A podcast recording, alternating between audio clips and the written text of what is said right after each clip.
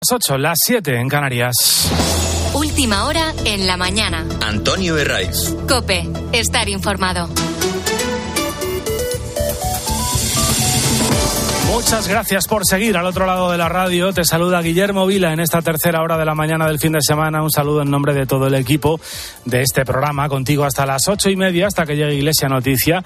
Y luego ya sabes ¿eh? que te sigues, eh, sigues en COPE durante todo el día a partir de las 10 con Cristina, a la que tanto hemos echado de menos y que ya está de vuelta con nosotros, dándonos lecciones de radio y de vida, como la que nos dio ayer.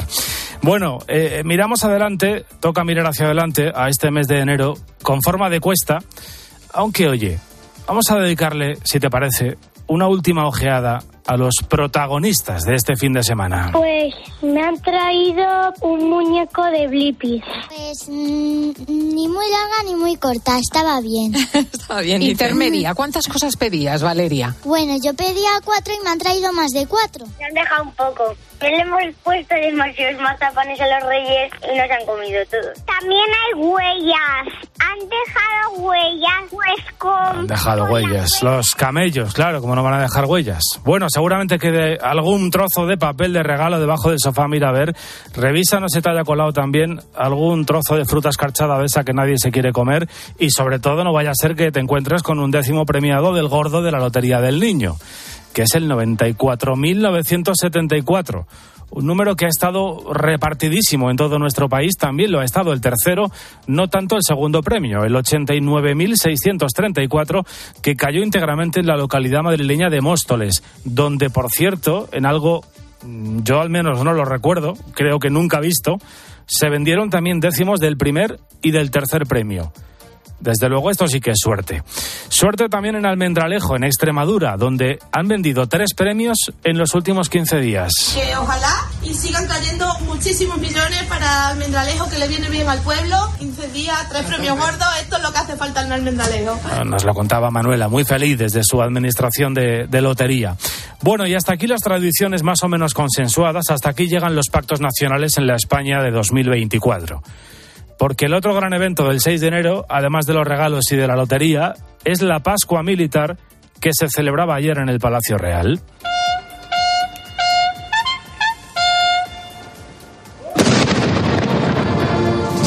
Bueno, una Pascua Militar que este año ha tenido como principal novedad la participación por primera vez de la princesa de Asturias.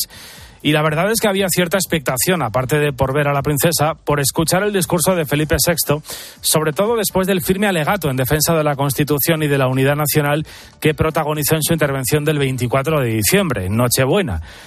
Es verdad que en esta ocasión el contexto era diferente y quizás sus palabras no fueran tan profundas, pero en el fondo el mensaje era el mismo.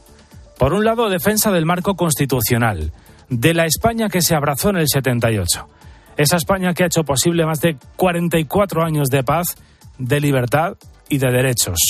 Ese país de los consensos que algunos ahora pretenden refundar. El pasado 6 de diciembre, nuestra Constitución cumplió 45 años, guiando el camino libre y democráticamente emprendido entonces por el pueblo español. Poco más de un mes antes, ante las Cortes Generales, la princesa de Asturias juró la Constitución, renovando así el compromiso de la corona con ese camino y con todos los valores, principios y derechos que establece y que desde entonces rigen la vida de todos los españoles. Si alguien muy despistado quizás se pregunte ¿Qué tiene de raro que el rey, que es jefe del Estado, haga permanentes defensas de la Constitución? La verdad es que es una pregunta que tiene sentido, porque no debería extrañarnos. Y si lo hace, pues es precisamente porque ese marco de convivencia está permanentemente atacado y no solo por los partidos secesionistas, que podríamos decir que va de suyo, sino también por el gobierno de coalición que ha pactado, para garantizar su supervivencia, una amnistía que hace saltar por los aires los cimientos de la España constitucional, porque legitima el delito disolviendo en el olvido el golpe secesionista de 2017, porque echa por tierra la separación de poderes al permitir comisiones parlamentarias que cuestionen a los jueces, porque reconoce que en nuestro país existe eso del lawfare, el lawfare es decir, la prevaricación sistemática del Poder Judicial. Oye, mira, ya que Tezanos no pregunta en el CIS, hoy el mundo eh, publica un sondeo de lo más interesante en el que leemos que el 85% de los españoles cree tras esa amnistía que la justicia no es igual para todos. Esto es realmente dramático. ¿eh? Un país que no cree en su justicia, que no cree en la separación de poderes, es un país que está muy mal. Pero claro, ¿cómo vamos a creer en la separación de poderes? Se han eliminado los delitos cometidos por aquellos que lo necesitaban para subsistir en política y hacer presidente a Pedro Sánchez. El caso es que la Pascua Militar de ayer fue la décima que protagonizó Felipe VI, o lo que es lo mismo. Se cumplen diez años de la última que protagonizó su padre. Y a lo mejor te acuerdas de aquel discurso del rey Juan Carlos I, porque fue, yo diría que la primera vez en la que empezamos a darnos cuenta de que algo no iba bien. También implica una decisión personal que va mucho más lejos ya que es representación. Con titubeos, balbuceante, aquel 6 de enero fue el principio del fin del reinado de Juan Carlos I, así lo creen muchos de los que le conocen de su entorno, que, saben que lo pasó muy mal. Con el paso del, del tiempo hemos sabido que ese día él acababa de aterrizar, no había leído o no había preparado demasiado ese discurso. Para muchos quedó claro que la mejor opción para España era la abdicación. Resulta, por tanto, imprescindible continuar avanzando por la senda que, nos permita obtener el máximo rendimiento. Bueno, fue su, fue su último discurso como jefe de las Fuerzas Armadas y cinco meses después se anunciaba la abdicación de la corona en su hijo. Así que bueno, pues puede que este sea un buen momento, ¿verdad?, para poner sobre la mesa esta otra gran paradoja nacional. El hombre que protagonizó la transición, poco menos que viene casi a escondidas a España, ha tenido que celebrar este fin de semana en el exilio su 86 cumpleaños sin tener ni medio delito pendiente, mientras todos aquellos que quieren cargarse la España constitucional son agasajados por el gobierno. Es más, son quienes dirigen la acción del gobierno, Otegui y Puigdemont. Y el rey en el exilio. Bueno, y este domingo se cumplen tres meses, ¿eh? tres ya, del ataque terrorista de Hamas a Israel. Lo, contamos aquí en esa mañana de domingo en la cadena Cope. Las cifras de la guerra son realmente atroces y desde luego lo son las personas y los rostros y las historias que hay detrás de estos, de estos datos. Jamás mató a cerca de 1.200 personas. Hubo más de 1.500 heridos y cientos de secuestrados. Se calcula que 120 continúan aún en manos de Hamas a saber en qué condiciones y en qué sórdidos túneles escondidos. Casi 23.000 palestinos han muerto como consecuencia de la operación militar que sigue desarrollando Israel en la franja de Gaza, donde la situación humanitaria es realmente dramática. Hay más de 50.000 heridos, más de un millón y medio de desplazados, hospitales colapsados, con brotes de epidemias, sin luz, sin agua, sin medicamentos. Estos son los datos, insisto, eh, cuesta imaginar cuál es la realidad de miles y miles y miles de familias que tratan de sobrevivir en esa cárcel sin techo en la que se ha convertido la franja de Gaza. Este fin de semana, el ministro de Exteriores de la Unión Europea, Josep Borrell, está en Líbano. Está tratando de frenar lo peor que puede pasar ahora, que es que la guerra escale a escala local e incluso a escala global. Este sábado, Hezbollah ha disparado 60 cohetes contra un puesto militar israelí.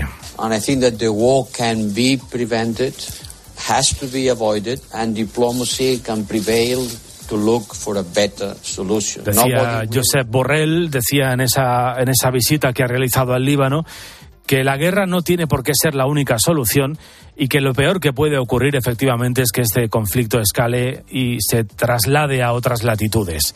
Se reunía Borrell, por cierto, con uno de los jefes de Hezbollah, que ya sabes que es esa milicia chií eh, medio terrorista o terrorista del todo, que también es un partido político y con una gran presencia en el Líbano y que llevan años de continuos ataques eh, con, Israel, con la frontera norte de Israel. Eh, Borrell ha dicho, efectivamente, ha advertido a ese líder de Hezbollah que un conflicto escalado al Líbano tendría una dimensión enorme. Así que está tratando de evitar la diplomacia europea y también la estadounidense que la cosa vaya más. Está Anthony Blinken, el secretario de Estado de los Estados Unidos, que en las últimas horas se ha reunido con otro de los actores importantes en la zona, que es con el líder de Turquía.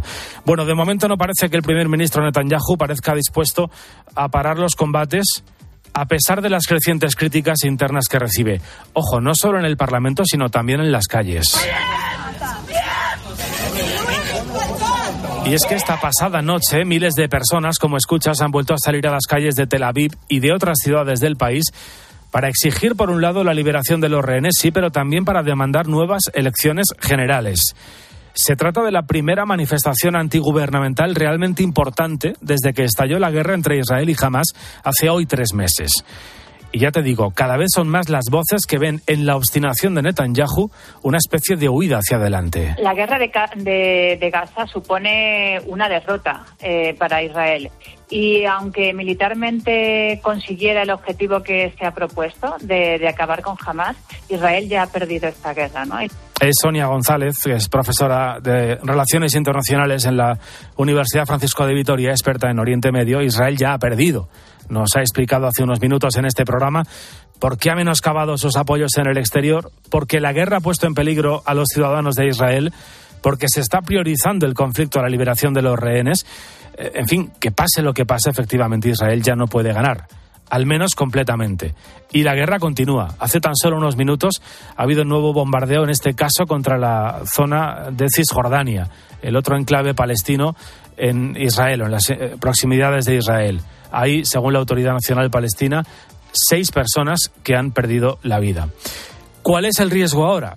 Pues que un error de cálculo de alguien, de cualquiera de los actores implicados, por supuesto de Israel, que decir de los terroristas salvajes de Hamas, que decir de Irán, de Hezbollah, que un error de cálculo pueda hacer estallar un conflicto a escala global.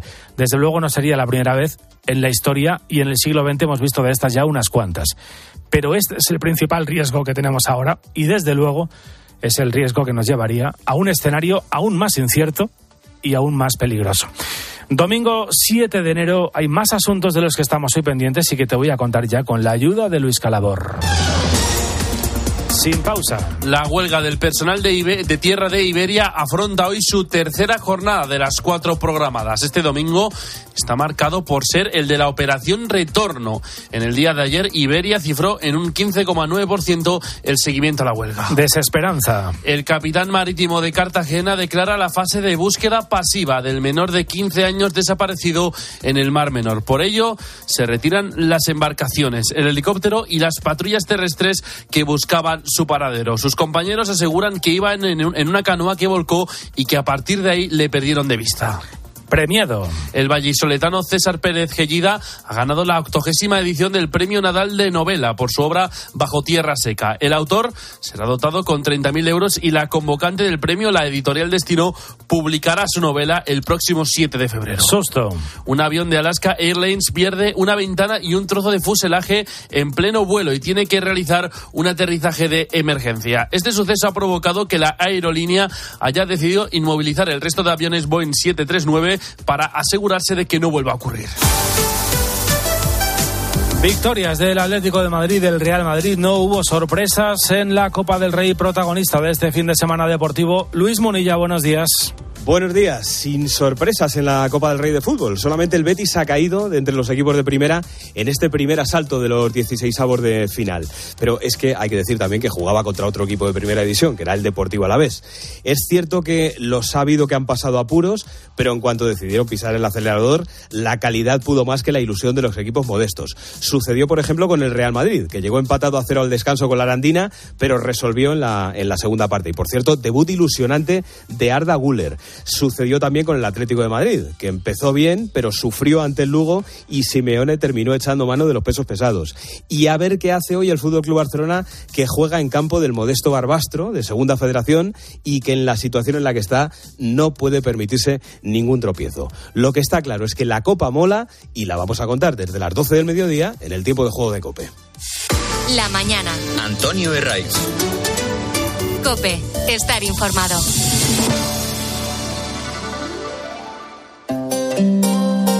Una historia. Un protagonista. Sensibilidad. Y expósito. Cocinar con menos de un euro en el corazón de África, sin enchufe, sin combustible. Bueno, pues es posible. Lleva años alimentando a miles de personas en colas de hambre y enseñando a jóvenes el riesgo de Ahora se ha embarcado en un nuevo proyecto, llevar cocinas solares a Niaga. Escucha a Ángel Expósito en la linterna de Cope, de lunes a viernes desde las 7 de la tarde.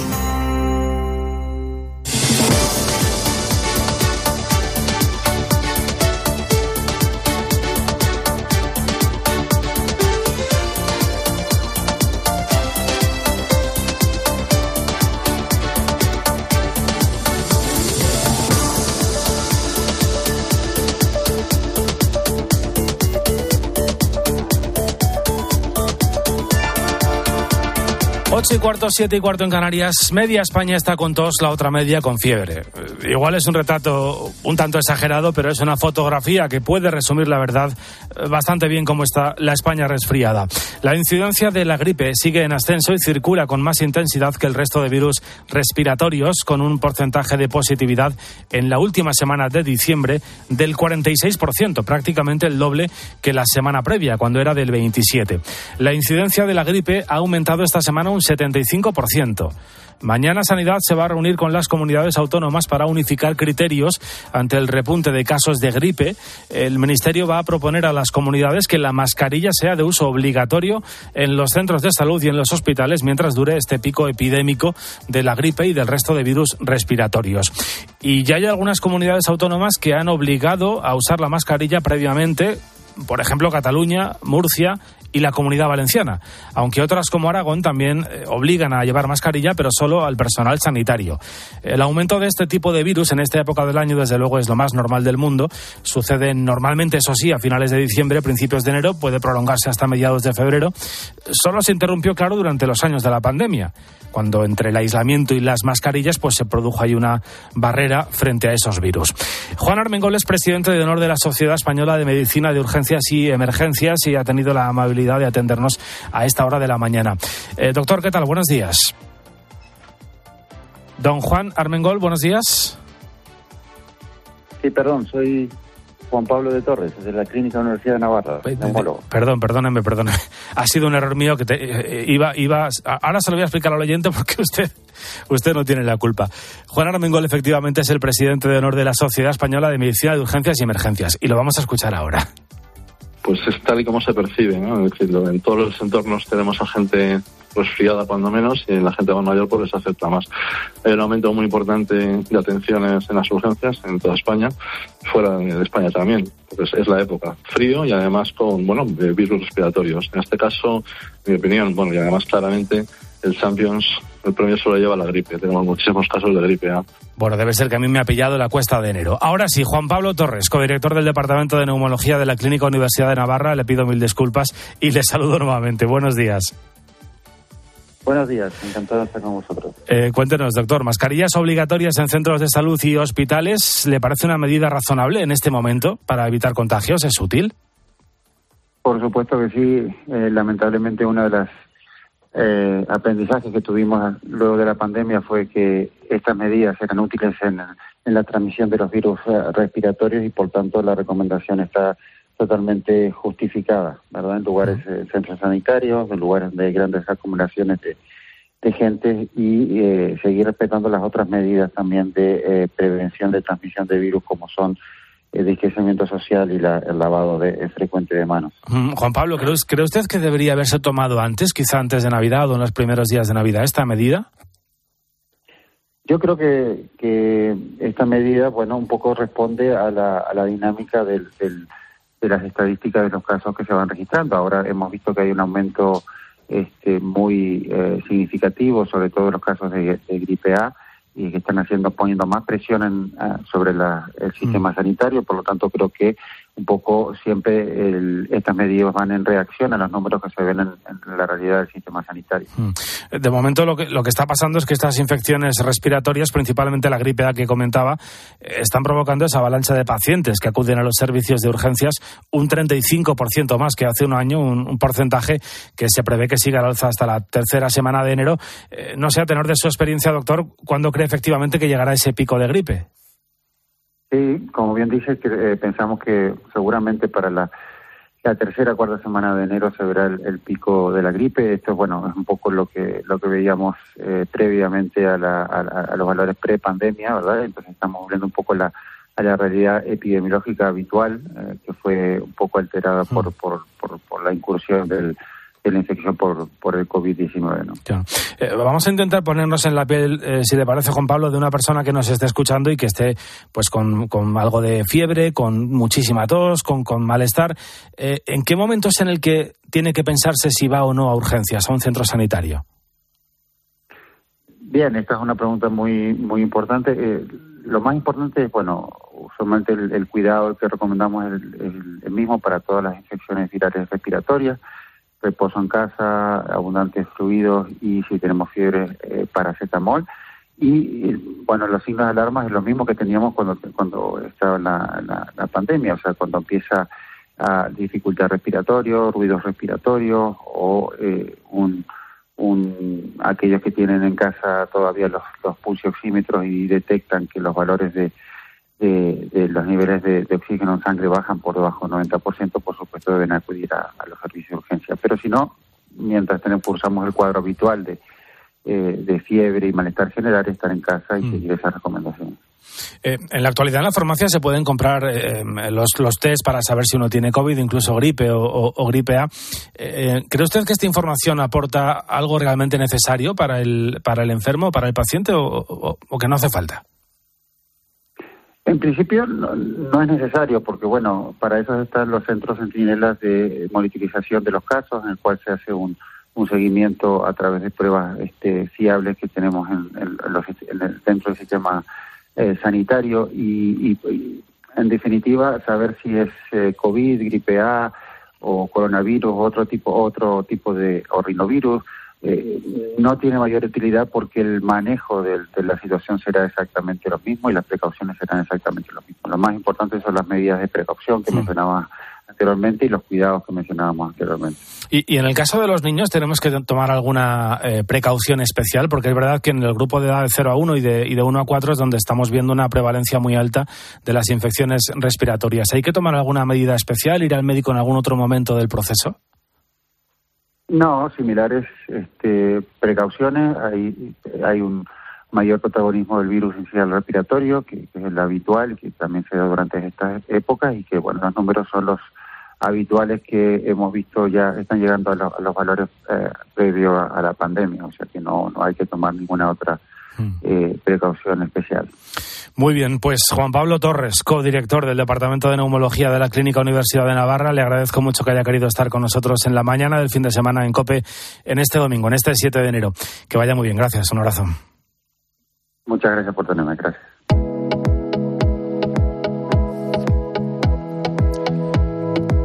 Sigue por aquí Álvaro Sáez, tu nombre me lo sé menos mal. Aquí estamos. Son las 8 y 22, las 7 y 22 en Canarias y es momento para hacer un último repaso a lo que dicen los periódicos. Protagonismo en los editoriales y en los artículos de opinión, Álvaro, para la familia real. La Pascua Militar de la Princesa titula en su editorial el ABC y es que en este periódico se quieren centrar en la figura de la heredera porque su participación en esta ceremonia solemne representa la misma voluntad de continuidad en la corona que su juramento de la Constitución Constitución ante el Parlamento. En la razón leemos que, una vez más, Su Majestad marcó las líneas maestras que marca la convivencia de los ciudadanos en paz, libertad y seguridad, y lo hizo precisamente antes quienes tienen la responsabilidad consagrada en el artículo 8 de la Carta Magna de garantizar la soberanía e independencia de España, defender la integridad territorial y el ordenamiento jurídico. Es evidente que la situación de excepcionalidad que atraviesa nuestro país es la que hace que nos llame la atención que el jefe del Estado diga cosas como estas, que son cosas a las que está consagrado eh, institucionalmente precisamente en esa, en esa Carta Magna. Pero es noticia, pues entre otras cosas, por lo que tenemos por delante eh, en esta semana en clave política. Tenemos votaciones importantes en el Congreso. Por un lado, la convalidación del decreto de medidas anticrisis del Gobierno, uno más, el cuarto, amenazado por Junts, y que dicen los de Puigdemont Álvaro que van a votar en contra. Y que demuestra la debilidad del acuerdo entre Junts y el PSOE, como escribe Jorge Vilches en La Razón, Sánchez ata a Junts flojo. El éxito de un acuerdo depende del control que se tenga sobre los elementos que se ofrecen y si Sánchez no es capaz de asegurar la amnistía y el proceso nacionalista tal y como lo desea Junts, no tendrá fuerza y su gobierno tendrá los días contados. Augura Vilches. Puigdemont no quiere ser uno más, dice Joaquín Manso en El Mundo. Asegura que así negocia Junts y que así tratará de hacer valer la, la lúgubre paradoja de que la democracia española someta al dictado de un prófugo la validación de un decreto que regula la calidad de la Administración de Justicia en España. Y aquí añade Manso un matiz importante, Álvaro. Convalidar las medidas anticrisis del Gobierno es necesario, para que la Unión Europea desbloquee 10.000 millones de los fondos Next Generation. Y por eso señala la irresponsabilidad de Sánchez. Somete a los españoles a un riesgo económico tangible al aceptar el chantaje permanente de un partido insolidario contrario, contrario al orden constitucional y sumido en una deriva antisistema. Y ante esta situación, pues hay muchos articulistas en la prensa de hoy que se preguntan qué estrategia es la que debe seguir el Partido Popular a partir de ahora. Por ejemplo, Ignacio Camacho dice que la derogación del sanchismo como modelo programático será difícil de mantener si esta legislatura se prolonga tres o cuatro años, pero es imprescindible que los puntos referentes al rearme de las instituciones se mantengan intactos, dure lo que dure el actual mandato. Y por eso se necesita pedagogía política para explicar que hay ciertas cosas que pueden sonar muy atractivas, pero que no son realizables, y el dos patadismo, es decir, el esto se arregla en dos patadas, suele estrellarse contra una realidad mucho más compleja que la simple declaración de voluntades. Rafa Latorre en El Mundo advierte que Sánchez apuntará al sentido de estado de fijo para que le apoye ese decreto y España no pierda los 10.000 millones de la Unión Europea. Sin embargo, dice Latorre, si el Partido Popular quiere hacer oposición, no puede ser la no puede ser la bombona de oxígeno a la que Sánchez se amorra para coger fuerza. Y la otra votación importante de esta semana en el Congreso va a ser la de las enmiendas a la totalidad de esa ley de amnistía. Una de ellas del Partido Popular que para el editorial del país es deslealtad y ruido. Recordamos que la propuesta del PP pasa por tipificar un nuevo delito de deslealtad constitucional y que convocar referéndums ilegales o declarar la independencia acarrease la pena de disolución al partido que lo cometiese. Todo eso, según el país, entorpece el debate pendiente. Gracias Álvaro, que tengas un buen día y estamos a punto de alcanzar las ocho y media. Es ahora Iglesia Noticia, luego la misa y a partir de las diez el fin de semana de COPE con Cristina López de Slifting. Que pases un buen día. Adiós.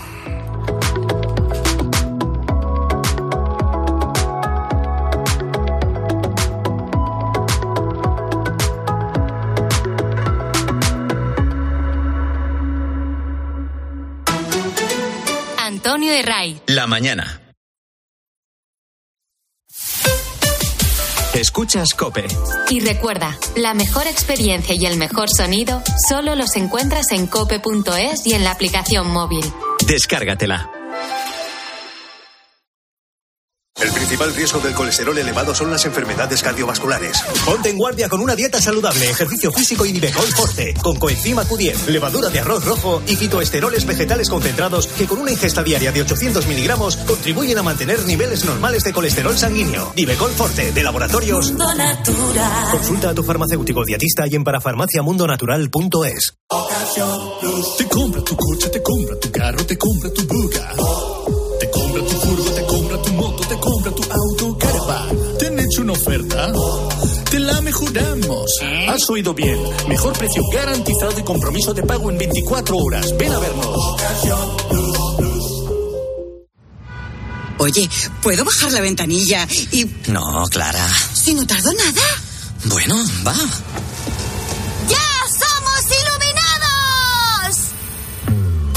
Cuando te haces iluminado y empiezas a ahorrar en carburante en tus facturas de luz y gas, cuando ahorras comprando tus marcas favoritas con Wilet y en tus recargas eléctricas, te apetece contarlo. ¿Y tú? ¿A qué esperas para hacerte iluminado? Contrata la luz con Repsol en el 950 52 50 y empieza a ahorrar. Si las únicas personas a quienes les permites la entrada a tu casa mientras celebras la Navidad son Papá Noel y los Reyes Magos, entonces te interesa el seguro de hogar de línea directa, que además de ocuparse de todo lo importante, es el único con cobertura por ocupación ilegal, para que siempre estés tranquilo cuando no estás en casa. Cámbiate y te bajamos el precio de tu seguro de hogar sí o sí. Ven directo a lineadirecta.com o llama al 917-700-700. El valor de ser directo. Consulta condiciones. ¿Y tú? ¿Por qué necesitas fluchos? Porque es tiempo de pensar en lo que te gusta, en la moda que te hace sentir vivo, chic, casual, sport. Nueva colección de otoño-invierno de Fluchos. La nueva moda que viene y la tecnología más avanzada en comodidad unidas en tus zapatos. ¿Y tú por qué necesitas fluchos? Fluchos. Comodidad absoluta. Una historia. Un protagonista. Sensibilidad. Y expósito. Cocinar con menos de un euro en el corazón de África, sin enchufe, sin combustible. Bueno, pues es posible. Lleva años alimentando a miles de personas en colas de hambre y enseñando a jóvenes en riesgo de exclusión social. Ahora se ha embarcado en un nuevo proyecto, llevar cocinas solares a Niaga. Escucha a Ángel Expósito en la linterna de Cope. De lunes a viernes desde las 7 de la tarde.